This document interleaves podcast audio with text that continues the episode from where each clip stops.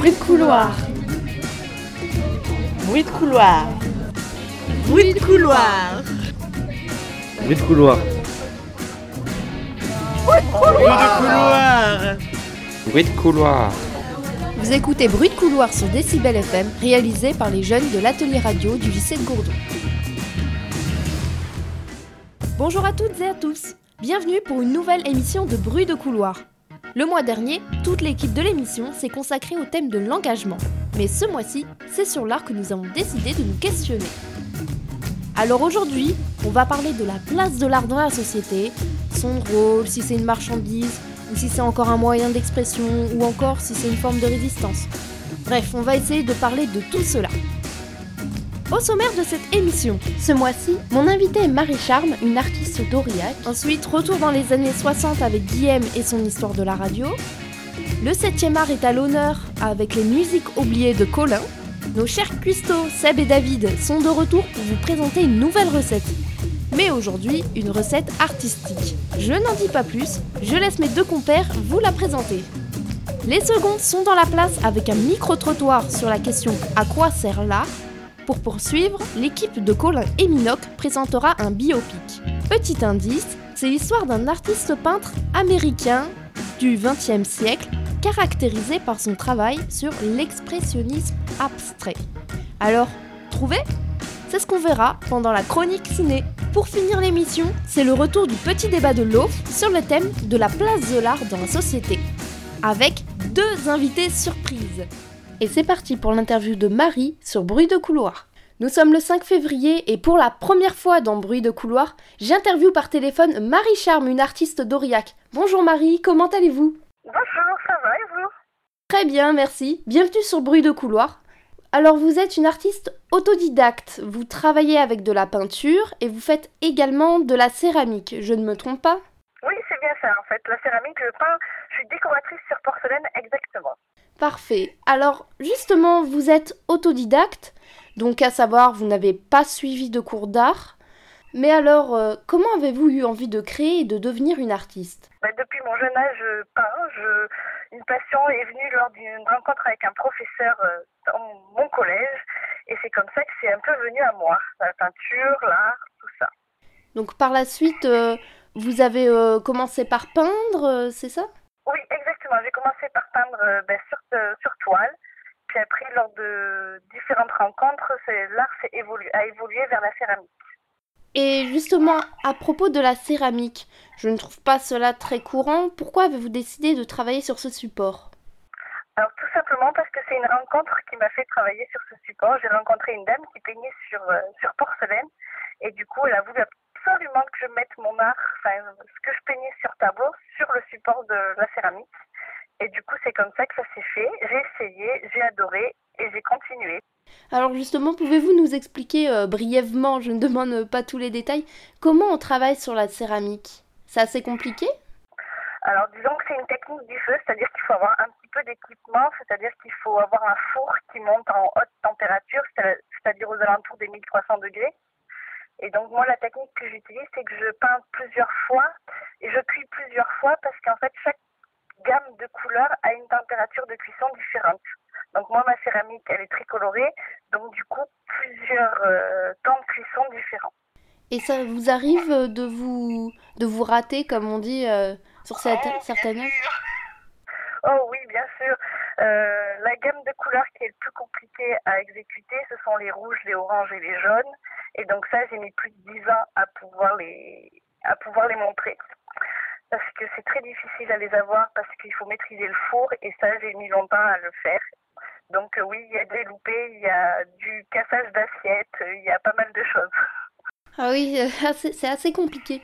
Et en parlant de votre travail, euh, j'ai remarqué, en regardant, en analysant un peu, que vous représentez surtout des femmes et justement dans un décor euh, très coloré, dans- il y a beaucoup de couleurs. Et pourquoi euh, avoir choisi de mettre beaucoup de couleurs? Pourquoi ce goût pour les couleurs? Ah ben, la couleur, c'est la vie, c'est la joie, c'est la bonne humeur. Enfin, je sais pas, c'est pour moi de transmettre un moment joyeux à une personne qui regardera ma peinture. Moi, je me vois pas vivre en noir et blanc, donc je vis en couleur. Et en couleur même. Donc pour vous, le fait de mettre des couleurs, ça peut égayer un peu euh, les, les spectateurs? Bien sûr.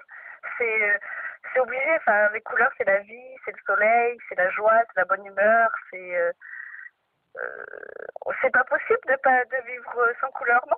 Euh, oui, moi personnellement je pense ça aussi. Mais quelle est votre couleur de prédilection, la- celle qui, qui vous fascine le plus, qui veut, que vous aimez? Alors la couleur qui me qui est sous ma main, ça on va dire c'est les rouges et les violets.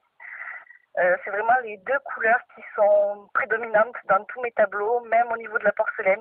Maintenant que je maîtrise mes rouges, le rouge est prédominant. Euh, c'est vraiment la couleur, euh, les deux couleurs qui me qui m'affectionnent. Merci. Avant de vous quitter, j'ai une petite question à vous poser. Oui, dites-moi. Comme le thème de l'émission ce mois-ci est l'art, pouvez-vous me dire ce que rep- représente l'art dans la société pour vous? Ben, L'art dans la société, pour moi, va représenter ben, l'émerveillement de de- des personnes vis-à-vis euh, de différents arts. Pour moi, l'art dans la société, c'est pas forcément que la peinture, ça peut être l'écriture, la musique, la cuisine. C'est donc en fait, euh, au final, au final, sans le savoir, on, côtoie euh, l'art en permanence dans notre société. Et pensez-vous que par rapport à avant, l'art a une place minoritaire dans, dans les populations? Minoritaire, euh, je sais pas, mais je pense que les gens n'ont pas euh, une, euh, une réelle approche et ne voient pas ça forcément comme de l'art. La musique, c'est vraiment quelque chose de très ouvert aux gens, la cuisine aussi. Je pense que l'art, comme je le pratique, est moins ouvert, est moins ouvert. Ou enfin, c'est malheureux à dire, mais il y a que certaines personnes qui vont s'y intéresser, mais pas. c'est- compliqué à dire. Enfin, euh, pour moi, c'est compliqué à dire ce que je ressens vis-à-vis de ça. Donc en fait, il faudrait plus sensibiliser euh, les jeunes en particulier, parce que c'est l'avenir quand même, à l'art. Ah, oui, voilà, vous transmettez ma, pensée. Effectivement, je pense que, par exemple, en Belgique, il se fait beaucoup de choses sur l'art. Enfin, les jeunes sont vraiment plongés dedans. Ils sont, euh, ils sont amenés à ça dès le plan- leur plus jeune âge. Ici, en France, il y a une heure d'art plastique et c'est tout. Et en général, les enfin, ils ne côtoient pas forcément l'art dans tout, dans tout leur sens. Euh, au niveau de l'éducation, au niveau de la société aussi, enfin, tout plein de choses. On n'est pas amené à ça. Alors que dans d'autres pays étrangers, il y a beaucoup plus de choses qui sont amenées vers les jeunes pour euh, apprécier l'art et le comprendre. Oui, c'est vrai. Et encore, on parle, j'ai entendu parler que l'art plastique allait être supprimé en collège, ainsi que les cours euh, de musique. Oui, c'est ce qui s'en parle. C'est c'est quand même dommage. Euh, eh bien, merci d'avoir répondu à mes questions et de m'avoir accordé du temps. Ben, je vous en prie. Eh bien, merci beaucoup. C'est dommage que nous ne soyons pas rencontrés, mais bon, vous habitez un peu loin et moi aussi. C'est pas de souci. Ben, c'est c'est un plaisir d'avoir répondu à vos questions en tout cas. Merci beaucoup et merci d'être passé sur Bruit de couloir. Je remercie encore une fois Marie d'avoir répondu à mes questions et d'avoir accepté euh, de m'appeler. Et maintenant, on s'écoute Punk 103 de Catherine Ringer. Oh,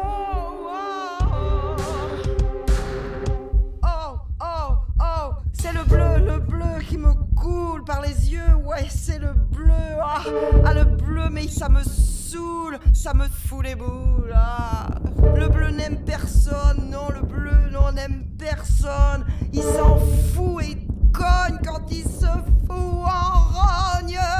Non, c'est le rouge, le rouge, c'est du rouge qui déborde par sa bouche pleine de dents. Ah, c'est le rouge plein de sang. Le rouge, le rouge n'aime personne, non, le rouge n'aime personne. Il s'en fout et cogne quand il se fout en rogne. Et le rouge,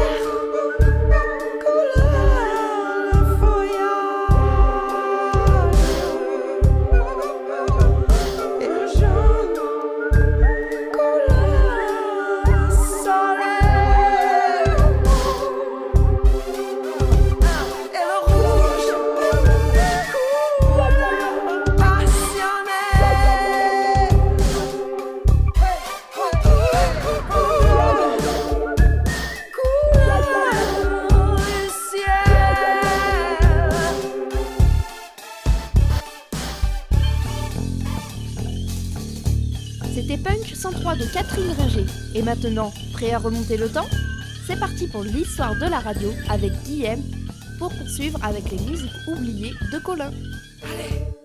Bonjour à toutes et à toutes. Aujourd'hui, dans l'histoire de la radio, nous parlons de la radio des années 50 à la fin des années 60.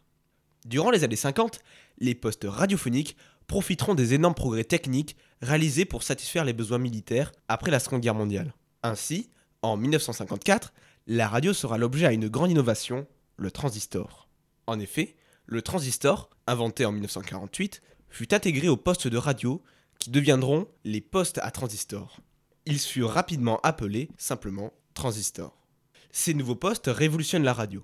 En effet, la radio devient de plus en plus légère, plus compacte, et le prix baisse de moitié, passant de 1000 euros avant-guerre à 500 euros dans les années 50. La radio devient alors un grand objet de consommation. Les années 50 et 60 verront le monopole de certaines radios privées, comme Europe 1 ou Radio Luxembourg, qui deviendra RTL en 1966. Ainsi est créée en 1959 l'émission Salut les copains, qui fut un véritable succès jusqu'au milieu des années 60. Cette émission visera les jeunes, une nouveauté pour l'époque. Elle sera diffusée sur Europe 1. Le succès sera tel qu'un magazine sera créé. Sous l'influence de RTL et de Europe 1, les grandes émissions de variété ou de jeux laissent place peu à peu à des émissions plus intimistes, plus conviviales. La plus grande souplesse de la technique permet de multiplier les reportages et les interviews en dehors du studio ou des salles de spectacle. Une guerre radiophonique opposera alors Europe 1 et RTL. Les artistes du cinéma ou de la variété ne sont plus présentés comme des stars intouchables, mais sont interrogés chez eux ou dans des lieux suscitant la confidence. L'auditeur n'est plus spectateur, mais complice. Les années 60 voient aussi dans le sud la naissance d'une nouvelle radio périphérique en Andorre, Radio des Vallées, qui deviendra vite Sud Radio. Ces programmes, destinés essentiellement à concurrencer Radio Andorre, ne font pas preuve d'une originalité exceptionnelle et ne feront eux aussi que suivre le mouvement impulsé par Europe 1 puis RTL. Mai 68 et les mouvements étudiants permettent à Europe 1 et RTL de retransmettre des directs dans la rue et sur les barricades alors que la radio et la télévision nationale restent en retrait et minimisent les événements. Les débats sur les sujets de société, la libre expression, la musique rock apparaissent dans les programmes. Je vous propose d'écouter un extrait d'un reportage de Lina sur la radio pendant mai 68. Aux portes de la Sorbonne, la première bataille, les premiers pavés, les premières grenades, la première barricade. Dans l'atmosphère empuantie par les gaz lacrymogènes, les policiers continuent de ratisser le boulevard Saint-Michel. Ils s'engouffrent dans la rue Cujas Il ratisse vraiment un coup de matraque. Attention, attention François, il y a un pavé. Pendant deux mois, la France va vivre au rythme des radios. La télé, elle, est contrôlée par le gouvernement. Un vent de liberté souffle chez les périphériques. À Luxembourg, l'âge moyen des reporters est de 25 ans. Le patron de l'info, Jean-Pierre Farkas, ne leur donne qu'une consigne. C'était bien comprendre qu'ils étaient là, non pas pour avoir des émotions personnelles en, dehors de leur peur, mais pour euh, être des témoins et pas des acteurs. Les états-majors des radios prennent très vite conscience de l'importance des événements. Les moyens techniques permettent de diffuser en direct ces premières journées, comme la manifestation des étudiants à l'Arc de Triomphe. Des drapeaux rouges brandis, des drapeaux noirs, et euh, c'est vraiment un spectacle assez extraordinaire et bien sûr... Ces reportages ont un écho incroyable dans tout le pays. Les Français ne quittent plus leur transistor à l'écoute des batailles de rue et aussi de ces prises de parole devenues célèbres. Je lance un appel au calme. Il faut que la violence s'arrête immédiatement. on peut considérer que le seul rapport qu'il puisse avoir avec cette université, c'est de la casser. Et pour la casser, il n'y a qu'une solution, c'est descendre la rue. Les radios irritent de plus en plus le pouvoir. Radio barricade, invective Michel Debré. Provocateur, dit Georges Pompidou. La sanction tombe le 23 mai, les fréquences des voitures radio sont coupées, les rédactions trouvent aussitôt la parade. On allait chez les gens, c'est là qu'on s'apercevait que le mouvement était populaire. On allait chez les gens, on leur empruntait leur téléphone, on bidouillait nos, nos- nos magnétophones sur le, le téléphone, et puis on faisait nos reportages comme ça. Et, et jamais, moi, on, on ne m'a refusé euh, d'ouvrir une porte. Autre grand moment de la couverture radio, la disparition du général de Gaulle. Des heures de folles rumeurs. Ici l'Elysée. À 11h24, en effet, j'avais vu partir, sortir la grille du code de l'Elysée, deux voitures. Lorsque le général, le lendemain, de retour de Baden-Baden, s'adressera au pays, ce sera aussi à la radio, la grève se poursuivant à la télévision. J'ai pris mes résolutions. Dans les circonstances présentes, je ne me retirerai pas. La presse aura connu en 68 la liberté et la censure. La radio, elle, aura vécu un joli mois de mai. Merci d'avoir écouté cette chronique. Je vous retrouve le mois prochain pour parler de la libération des ondes. A très bientôt.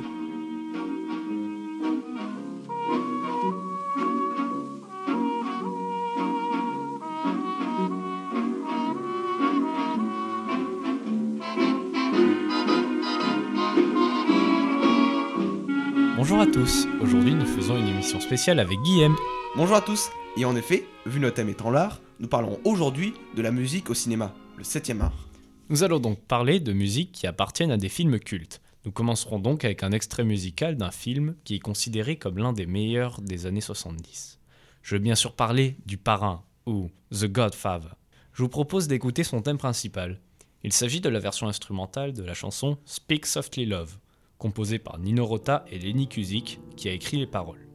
La version instrumentale est connue sous le nom de The Godfather Theme.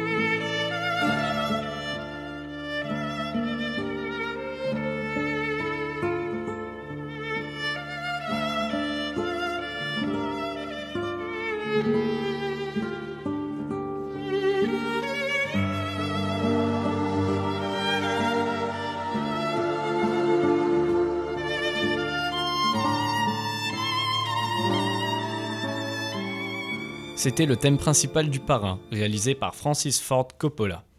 Nous continuons donc avec un extrait du Château ambulant, un film d'animation japonais réalisé par le célèbre Hayao Miyazaki. Cet extrait se passe durant la chute du château, qui est une scène phare du film. Je trouve ce passage juste magnifique, et j'avoue qu'il m'a beaucoup touché pendant ma jeunesse.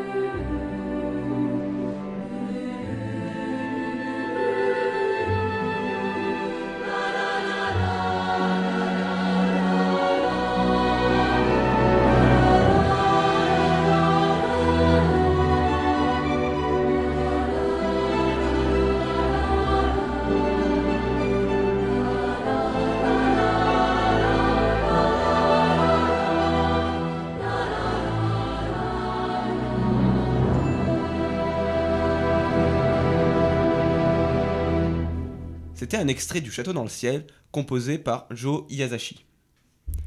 Et maintenant, nous passons à un film français qui m'a beaucoup marqué pendant ma jeunesse. C'était d'ailleurs l'un des derniers films avec Louis de Funès. Il s'agit de La soupe aux choux, qui date de 1980 et réalisé par Jean Giraud. Nous allons écouter son thème principal.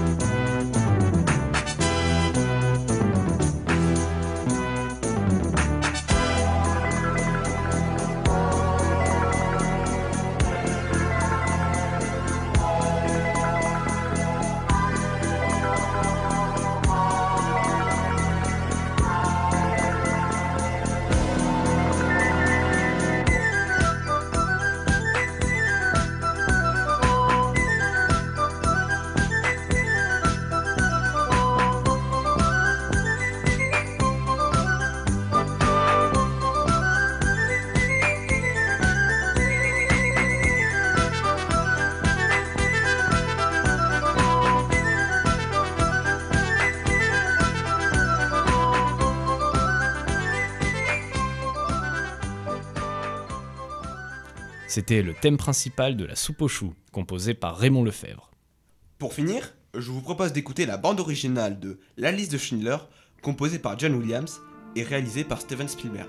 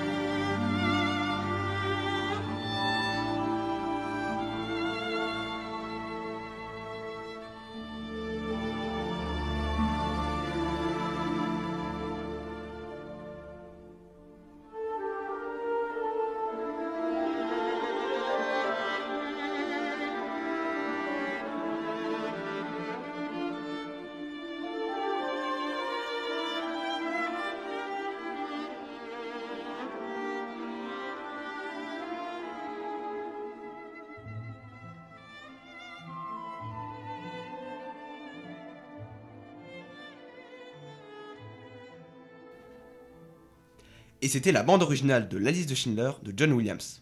Pour moi, la musique d'un film est très importante. Cela fait l'âme du film. En effet, pour moi, la musique permet de créer une atmosphère spécifique à chaque film et chaque scène. Par exemple, lors d'une scène triste, la musique va faire comprendre la gravité de la situation au spectateur. Lors d'une scène romantique, un air de guitare joyeux va plonger le spectateur dans la joie des personnages. C'est ça que j'aime beaucoup. Et c'est d'autant plus compliqué de créer des émotions chez un spectateur sans musique. Et voilà, nous vous remercions d'avoir écouté cette chronique spéciale sur la musique au cinéma. À la semaine prochaine Comme toujours, merci les garçons de nous faire découvrir plein de belles choses. Personnellement, j'ai bien apprécié le thème principal de la soupe aux joues. Et vous, quelle a été votre musique favorite? N'oubliez pas de réagir sur notre Facebook Bruit de couloir. On continue l'émission avec le coin cuistot de Seb et David, suivi de la carte blanche des secondes, ainsi que la chronique ciné de Minoc et Colin. Bonjour à tous et à toutes, c'est le coin cuistot.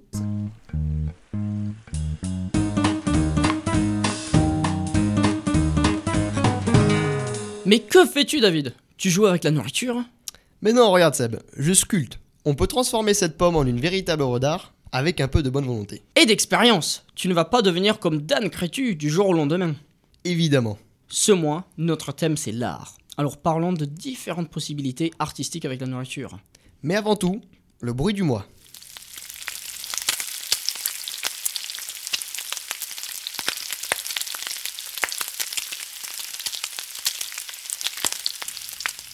C'est à vous de deviner qu'est-ce que c'était. Vous pouvez nous le dire sur notre page Facebook, ou sinon, vous aurez la réponse le mois prochain.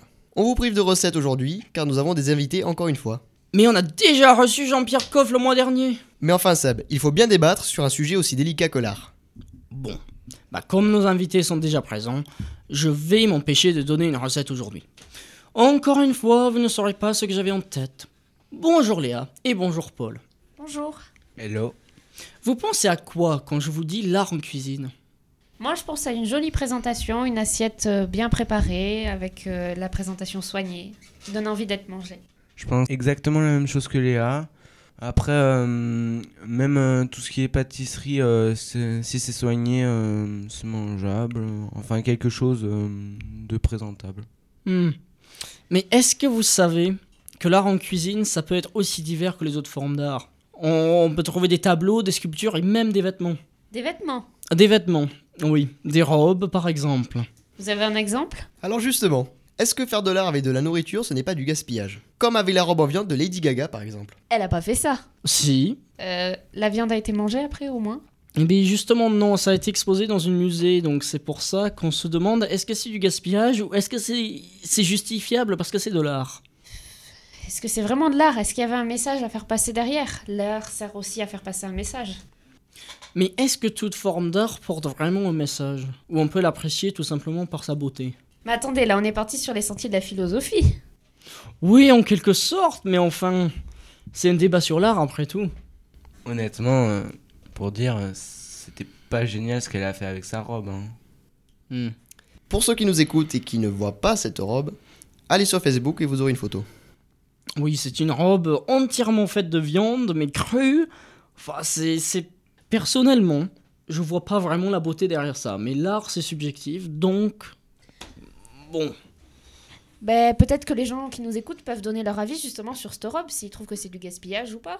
Oui, vous pouvez laisser votre avis dans, euh, bah, dans les commentaires Facebook, tout simplement. Bon, Léa, honnêtement, est-ce que tu porterais quelque chose comme ça, fait avec de la nourriture? Je ne pense pas. Non. Non. C'est un petit peu. euh, je sais pas. Il n'y a pas de message et c'est du gaspillage. C'est de la nourriture qu'on aurait pu manger. Hmm. Et c'est plus hygiénique de le manger après l'avoir porté. D'avoir transpiré dedans. Enfin, tout ça, quoi. Oui, c'est on doit forcément le jeter parce que c'est ouais. Et euh, Paul, est-ce que tu porterais une robe fait de une robe faite de nourriture? Honnêtement, non. Non. Et euh, je te pose la question, toi, est-ce que t'en porterais une? Euh, non, je, je ne crois pas. Alors après, j'ai pas l'habitude de porter des robes, donc oui. euh, donc euh, Heureusement, euh, tu me ferais peur, hein, sinon. Un homme peut porter une robe s'il veut. hein. oui, on est libre de faire ce qu'on veut. C'est pas dans, c'est dans, c'est dans la tradition, non? Oui, c'est une tradition, je pense. Après, c'est pas tout à fait une robe non plus, donc euh, euh, voilà. Je crois qu'on est sorti du sentier du débat là. Oui, tout à fait. Merci pour ce petit débat. Ça a été un vrai plaisir de vous avoir parmi nous et d'entendre votre avis. Rendez-vous le mois prochain. Pour une recette cette fois. Faut que je vous avoue quelque chose. Je porte des chaussettes en feuilles de laitue. Merci pour ce commentaire Léa, ça a été euh, très intéressant de le savoir. euh. je, je- je ne vois pas le rapport euh, tout à fait avec l'art, mais oui, vous portez... euh, oui. Bah, c'est un peu comme la robe en viande, non? C'est inutile. Certes, Et oui. gaspille- ça mais est-ce que c'est artistique? Non. On ne le voit pas. Non, c'est pas du tout artistique. C'est dans tes- c'est Tu dans veux les voir? Oh non, ça va, ça risque de puer des pieds. Alors, merci encore une fois Léa et Paul. Au revoir. Euh, N'oubliez pas de deviner à quoi correspond notre brise sur la page Facebook Brise de Couloir. Et à la prochaine À la prochaine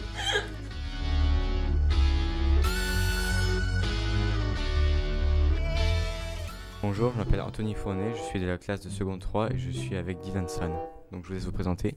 Oui, bonjour, je suis Laurent Laval, le plombier chauffagiste de la cité scolaire Léo Ferré de Gourdon. Donc je m'occupe de tout ce qui est installation thermique et sanitaire. Voilà, merci. Donc euh, bonjour. Bonjour. Donc bonjour, moi c'est Mathieu, surveillant au lycée euh, euh, Léo Ferré à Gourdon. Donc euh, pour vous, qu'est-ce qu'est l'art? L'art, euh, c'est la beauté de, de voir les choses. D'accord. L'art est essentiellement un moyen d'expression qui peut se traduire euh, ben, par euh, plein de choses, que ce soit de la musique, de la peinture, euh, du graphe, plein plein plein plein de choses en fait. C'est un sujet qui est hyper vaste. Pouvez-vous me citer les différents types d'art que vous connaissez? Euh, la lumière, euh, les- l'image. euh. Que pensez-vous euh, du métier d'artiste? Euh, Pas grand-chose. Le métier d'artiste, ben, me concernant, je pense que ce sont essentiellement aussi des gens euh, originaux qui, qui réalisent ce métier. C'est des jobs euh, un peu fun pour des gens qui sont complètement ouverts d'esprit. Quel est votre art préféré et connaissez-vous la, signification de celui-ci? Euh, non, pas du tout. L'art euh, m'intéresse pas du tout. Merci. Pensez-vous que l'art deviendra entièrement technologique dans le futur? Euh, Pas du tout. Merci. Non, je crois pas, parce que cette phrase est, un peu quand même péremptoire. Que, la technologie apporte quelque chose dans les différents domaines de l'art, c'est, ça me paraît évident. Donc euh, la technologie apporte déjà aujourd'hui et, peut apporter des, pistes nouvelles dans les recherches artistiques. Mais en revanche, euh, dire qu'il deviendra entièrement technologique, je pense que c'est un pari très très audacieux. Et puis c'est, ça serait faire preuve aussi un peu, je dirais, de prétention, de croire que ce qui se passe aujourd'hui et maintenant euh, va euh, dicter sa loi pour tout ce qui suit. On, devrait être plus modeste et probablement qu'il restera des parties artistiques qui ne seront pas technologiques. Qu'est-ce que l'art pour vous? Euh, mais l'art, alors, c'est euh, peut-être l'expression de sentiments, d'émotions, c'est très particulier, et puis ça dépend de chacun, en fait. L'art fait partie de tout le monde, en fait. Il y a l'expression de, de nous-mêmes, au bout du compte. Avez-vous un artiste, un musicien, un peintre ou bien un écrivain euh, ou une œuvre préférée? J'aime bien, j'aime bien un artiste qui s'appelle Patrice, qui est un artiste, en fait. euh, euh, sa maman est sierra-léonaise et son père est allemand. Il a deux cultures complètement différentes qu'il a su mélanger dans une espèce de musique soul, hip-hop, reggae.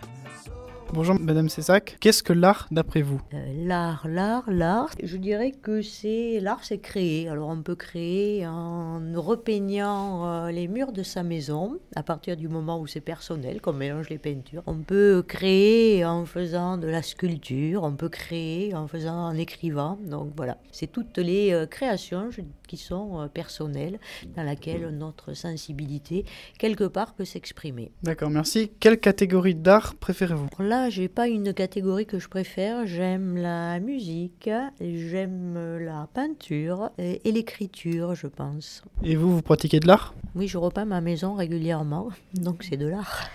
Euh, Vous auriez aimé travailler dans le domaine de l'art? Je pense que je n'avais pas du tout les capacités de travailler dans le domaine de l'art parce que je n'ai aucun talent artistique. Que pensez-vous des artistes? Je les admire, tout simplement. Euh, Il y en a un en particulier que vous aimez? Non, là, comme ça, je peux pas te citer d'artistes que je préfère en particulier, mais bon, tout ce qui est artistique, c'est vrai que j'admire. Jusqu'au euh, l'art du cirque, c'est pareil. Le cirque, c'est un art et je trouve ça assez, euh, assez fabuleux. Ouais, merci.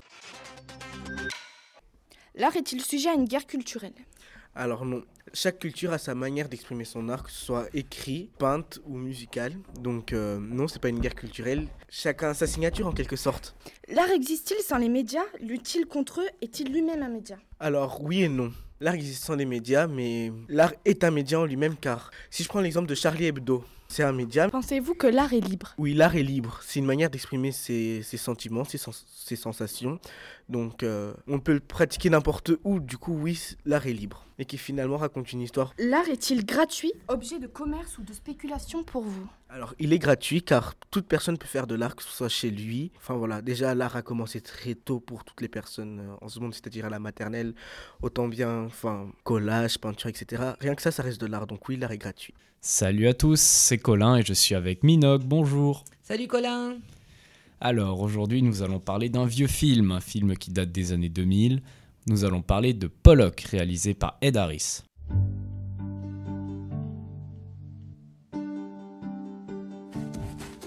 Jackson Pollock. I'm Lee Krasner. I thought I knew all the abstract artists in New York, and I don't know Jackson Pollock. What do you think of Picasso? Your husband, de Kooning. He's all right. He's learning. What's she doing here? You need to get cleaned up. I have just climbed up and down five flights of stairs. I'm Peggy Guggenheim. They're sorry. My God, and you're drunk. No. No. What you're doing is the most original and vigorous art in the country. We're broke. You just keep at it. I'm it. keeping at it. Don't tell me to keep at it.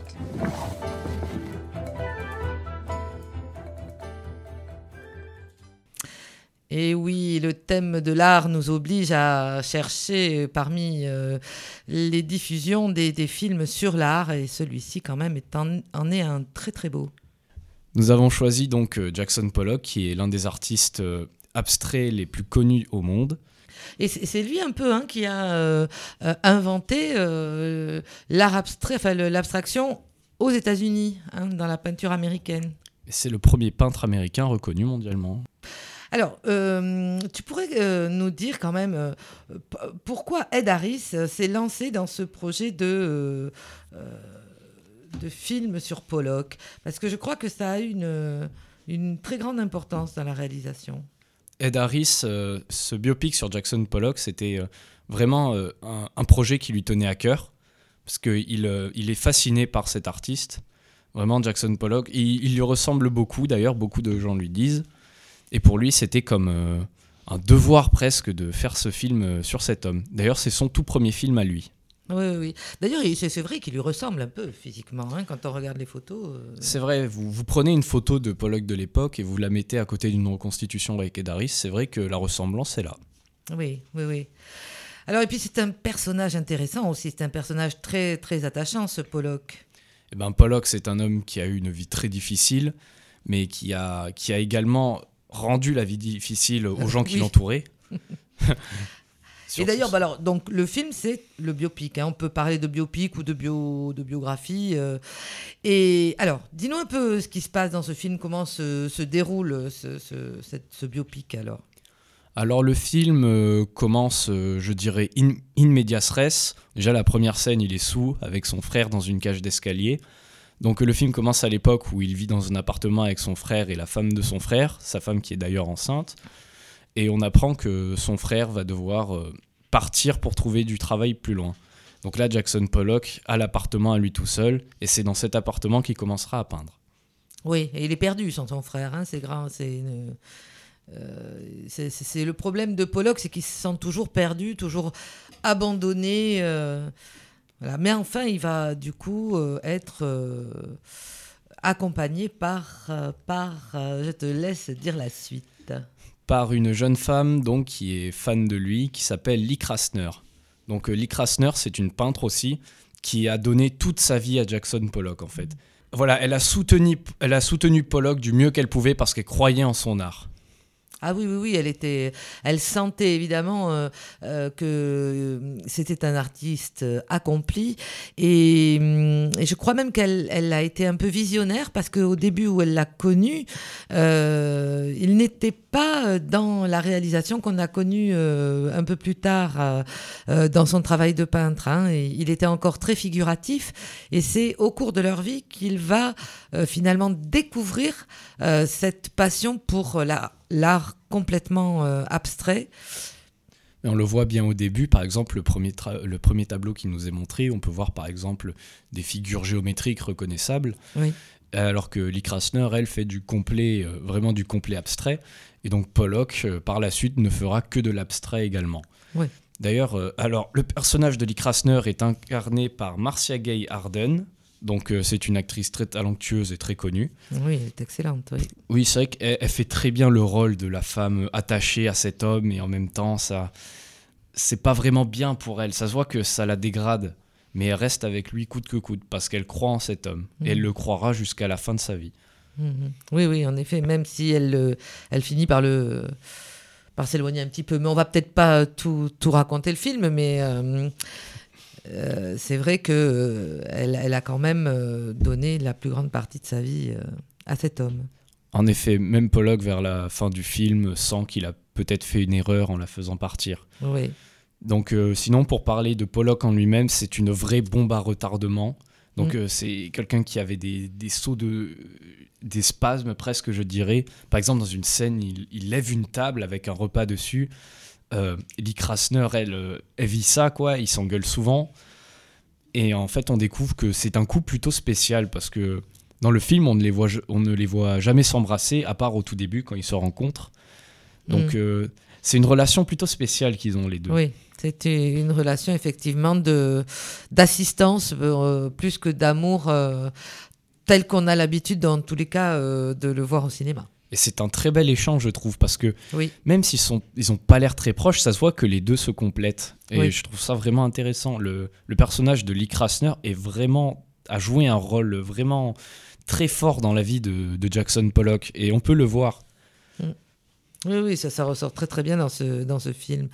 Alors, bon, pour, pour rester un peu sur euh, du coup, le, le film lui-même, euh, on pourrait se demander, tu pourrais nous, nous raconter un peu euh, les critiques qui ont été faites à ce film, parce que je crois qu'elles sont variées. Alors elles sont extrêmement variées parce que d'un côté nous avons donc euh, les gens qui ne connaissaient absolument pas Pollock. Donc ces gens-là ne comprennent pas vraiment quel est l'intérêt du film, vu que pour eux Pollock est un peintre comme les autres. Donc ils ne vont pas comprendre pourquoi les peintures sont si bien représentées, pourquoi Ed Harris était à fond dans ce rôle. Donc Mm. ces gens-là ont, ont quand même aimé le film dans l'ensemble, Mm. par leur réalisation, par euh, leur contenu, surtout par le Ed Harris qui est un excellent acteur, il Ah faut oui, le reconnaître. Extrêmement bien joué, oui. Mhm. Moi personnellement, j'étais pas, je connaissais pas grand chose de la vie de Jackson Pollock et vraiment ce film m'a éclairé. On y comprend un peu plus. Et d'un autre côté, on a les, les gens qui connaissaient Pollock, y compris même des fans de Pollock, qui ont soit adoré le film parce qu'ils l'ont trouvé très bien réalisé. Ça se voit que Ed Harris, vraiment de tout son cœur, il a fait ce film. Mais d'un autre côté, il y a quelques détails qui les gênent. Par exemple, le fait qu'il ait extrêmement d'ellipses. Le problème, c'est que Jackson Pollock, qui est un homme qui a extrêmement souffert dans sa vie, et à cause de ces ellipses, eh ben, on, on le voit pas forcément. Hmm. Oui, c'est une souffrance psychologique. Alors, euh, je crois qu'il y a des scènes où, ça ressort bien, cette, cette, euh, ce trouble psychologique euh, dont il, dont il souffre. C'est vrai qu'après, euh, oui, il y a des ellipses temporelles euh, et chronologiques importantes. euh, ça manque peut-être, on peut peut-être dire que ça manque en tous les cas pour ceux qui connaissent bien sa vie, sans doute. Autant dire que si j'ai un conseil à vous donner, si jamais vous ne connaissez pas l'histoire de Pollock, il vaut mieux vraiment s'accrocher si vous voulez comprendre la chronologie parce qu'elle peut être complexe. C'est vrai. Hum, Après, bon, il y a quand même une, une, linéarité dans, la- dans le récit. En tous les cas, euh, on n'a pas un scénario très, très original qui... C'est vrai que beaucoup de gens ont, ont souligné ce manque d'originalité. Bon, c'est un biopic, le biopic euh, d'un homme connu, certes, on a vu ça des centaines de fois. Mais celui-là est, est vraiment spécial. Je veux dire, ça a dû être très dur de, de refaire les peintures de Jackson Pollock en vrai. Et euh, le travail est vraiment bien fait. Je veux dire, quand on regarde les, Oui. les photos de Pollock, c'est les mêmes vêtements qu'il portait, c'est les mêmes euh, mouvements de peinture, c'est Mm. les mêmes chaussures Mm. tachetées de peinture. Mm. C'est vraiment, il y a eu un énorme travail derrière ce film. Oui. Et moi, j'aime beaucoup les scènes où il peint, et, et en particulier les scènes des- quand il découvre ce travail avec les coulures, et euh, quand il tourne autour de la toile qui est posée au sol. Là, je crois qu'on voit vraiment quelques...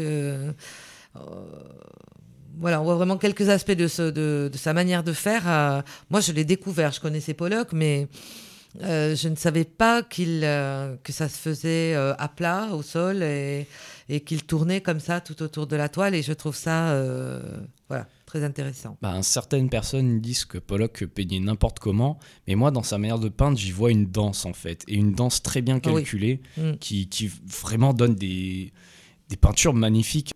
Oui, et donc je disais, par exemple, la peinture qu'il a fait pour Peggy Guggenheim, moi personnellement, je la trouve magnifique. Ah oui, ah oui, oui, oui, la, euh, la grande, grande euh, toile sur son mur de salon, là, euh, absolument prodigieuse. Qu'elle a commandé à Pollock après la visite de son atelier. Son atelier, oui. Tout de suite, elle a commandé dès qu'elle a vu son travail. Oui. Oui. Voilà. Bon alors, dis-nous un peu euh, ton avis personnel maintenant, euh, Colin. Alors c'est un film euh, qui nous plonge bien dans la vie d'un homme qui a eu une très triste vie, ça on peut le dire. On voit vraiment toute la souffrance du personnage. On voit également sa passion, la relation qu'il entretient avec Lee Krasner. Tout ça, je trouve que c'est vraiment très bien résumé. On apprend aussi que c'est un homme spécial. Par exemple, quand sa famille vient lui rendre visite, c'est il veut qu'on le voit lui, pas forcément sa famille. Enfin, c'est un homme qui a besoin d'être vu en quelque sorte. Et le film nous montre très bien cela. Oui. Donc euh, j'ai, oui, j'ai extrêmement aimé en, en tant que spectateur qui ne connaissait pas énormément l'histoire de Pollock, j'ai appris beaucoup de choses et euh, c'est toujours très intéressant de se documenter euh, sur cet homme avec ce film. Oui, je suis d'accord. Donc, on conseille à tous nos auditeurs. Ce film, donc, un bon petit classique des années 2000. D'ailleurs, ce film est sorti en 2003 en France Oui, alors qu'il est sorti en 2000 aux États-Unis, oui. et je pense qu'on en a fini, c'est bon. Ah ben oui, on va s'arrêter là hein, pour aujourd'hui. hein. Alors, achetez le DVD parce que bon, ce film évidemment, il ressortira peut-être pas en salle, mais euh, voilà, euh, vous allez passer un bon moment. Donc merci à tous d'avoir écouté cette critique. Je vais rendre l'antenne à Chloé. C'était Colin et Minoc. Au revoir. Au revoir. How do you respond to some of your critics? They have said a mop of tangled hair, cathartic disintegration, degenerate. What do you say to that? People would just look at the paintings. I don't think they'd have any trouble enjoying them. It's like looking at a bed of flowers. You don't tear your hair out over what it means. How do you know when you're finished with a painting? How do you know when you're finished making love?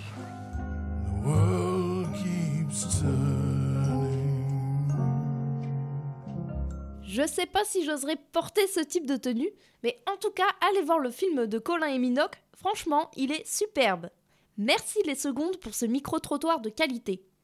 Et on termine l'émission avec le petit débat tant attendu de l'OF. Et maintenant, c'est l'heure du débat de la Bonjour à toutes et à tous. Aujourd'hui, pour clore cette émission spéciale art, nous vous proposons un petit débat sur la place de l'art dans notre société. En effet, nous sommes dans une société où tout est marchandise. Est-ce que l'art a-t-il réussi à résister à cette tendance? Pour discuter de cela, j'ai demandé à quelques professionnels leur point de vue. Je reçois donc Lionel, prof de musique, et Valérie, prof de danse. Bonjour Lionel. Bonjour. Comment fait-on de sa passion son métier dans une société où tout doit être rentable? En fait, euh, c'est extrêmement difficile. Le plus difficile, en fait, c'est de trouver à se vendre quand on est artiste. Et c'est très compliqué pour euh, décrire ce que l'on fait d'une manière suffisamment intéressante pour qu'on ait l'impression que ce qu'on fait, c'est pas du vol ou c'est pas euh, une arnaque. Parce que très souvent, les musiciens sont considérés euh, d'une manière légère, quoi. Dans ce monde, c'est pas vraiment indispensable la mu- les musiciens. La musique, oui, mais pas les musiciens. Donc, on a toujours tendance à dévaloriser le- ce travail d'artiste en, en disant que c'est un loisir, que c'est un plaisir. Mais une passion qui, qui nous nourrit, là, c'est vraiment, c'est sérieux, quoi. C'est du sérieux.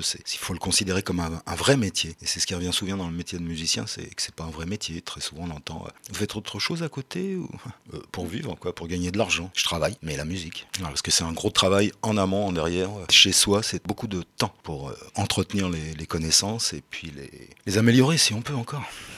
Donc tout ça, c'est la face cachée que les gens euh, ne voit pas. Et si on travaille à côté pour euh, subvenir à nos besoins euh, matériels, ça fait déjà beaucoup moins de temps pour travailler l'instrument. Donc, donc si on a véritablement envie d'être un artiste au sens propre et d'en vivre, euh, il faut vraiment passer beaucoup de temps à travailler. Et on y passe notre vie, quoi. Donc bon, c'est pour ça aussi que tu as choisi ce métier. La réponse facile, c'est que non, c'est lui qui m'a choisi.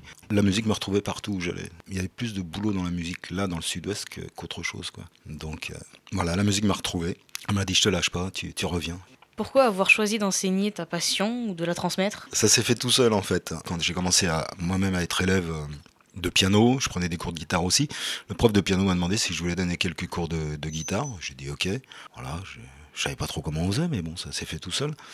Et puis après, quand je suis descendu dans le sud-ouest, à Nérac, il cherchait un prof de guitare à l'école territoriale, enfin à l'école municipale.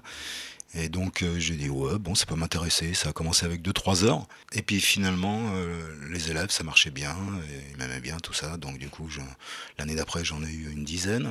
Je me suis retrouvé avec 30 élèves, tout en étant musicien intermittent bien sûr. Donc voilà, ça, s'est fait tout seul et j'ai trouvé ça amusant.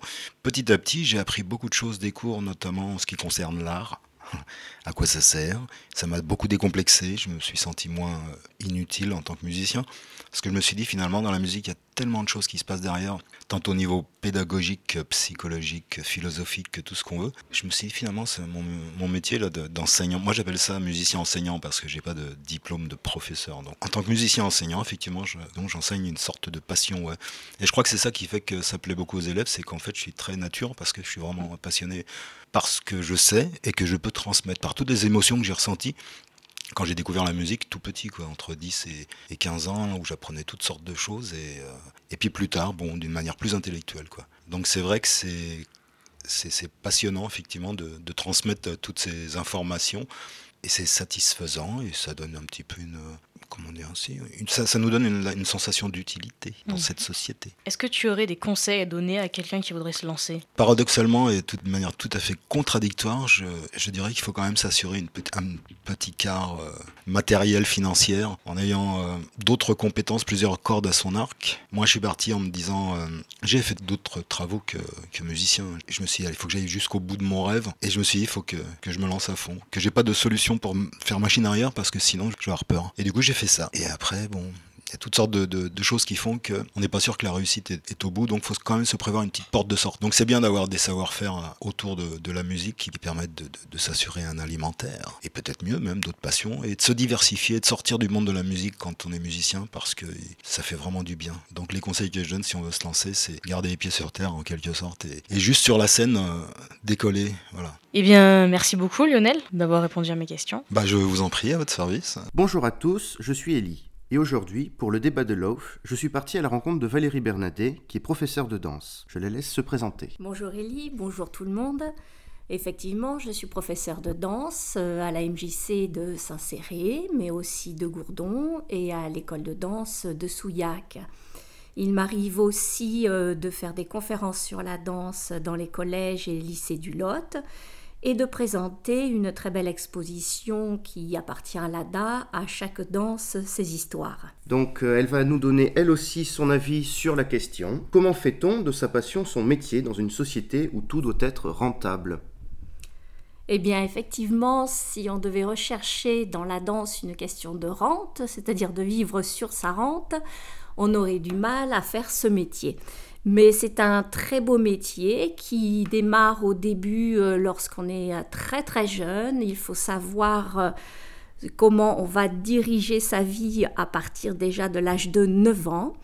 Effectivement, c'est parce que c'est une passion qu'on peut continuer ainsi en commençant d'abord par faire des cours de danse, puis après on devient danseuse et finalement on est déjà dans le métier à ce moment-là et on va passer ensuite euh, professeur lorsque la carrière de danseuse qui est très courte, qui en principe s'arrête vers 40 ans, euh, ne nous permet plus d'avoir une condition physique optimale pour aller sur la scène et présenter des ballets qui souvent sont très très très longs et demandent beaucoup d'énergie, autant physique euh, que mentale.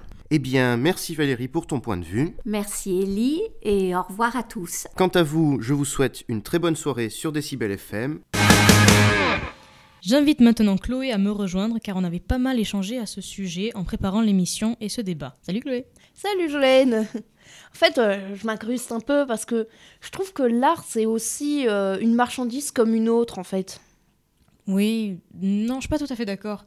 Regarde par exemple pour les USA, ça va peut-être euh, pousser les gens à dénoncer, à faire des caricatures. à- Regarde déjà sur les réseaux sociaux. Ouais, mais c'est quelque chose de marginal, faut connaître, euh, faut être initié, ça touche pas les masses. Ça peut toucher des masses quand c'est diffusé à grande échelle. Par exemple, tout le monde peut faire de l'art finalement. Oui, on peut dire ça, chacun sa vision. Bon, il faut conclure cette émission. Oui. Et moi, même si j'aimerais beaucoup continuer de débattre avec toi, mais... On n'a pas le temps. On n'a on n'a pas le temps, oui, et puis euh, on voit bien qu'il y a autant de visions que de formes artistiques finalement. Exact. Voilà. Attends, attends, il y a Madame Favre Oh qui veut intervenir. Oui, moi je vous écoute depuis tout à l'heure, les filles. Je trouve que c'est super intéressant votre débat, mais euh, on ne se pose pas la question de la place des femmes dans l'art. Parce que là, on a parlé une fois de plus de beaucoup d'artistes euh, masculins.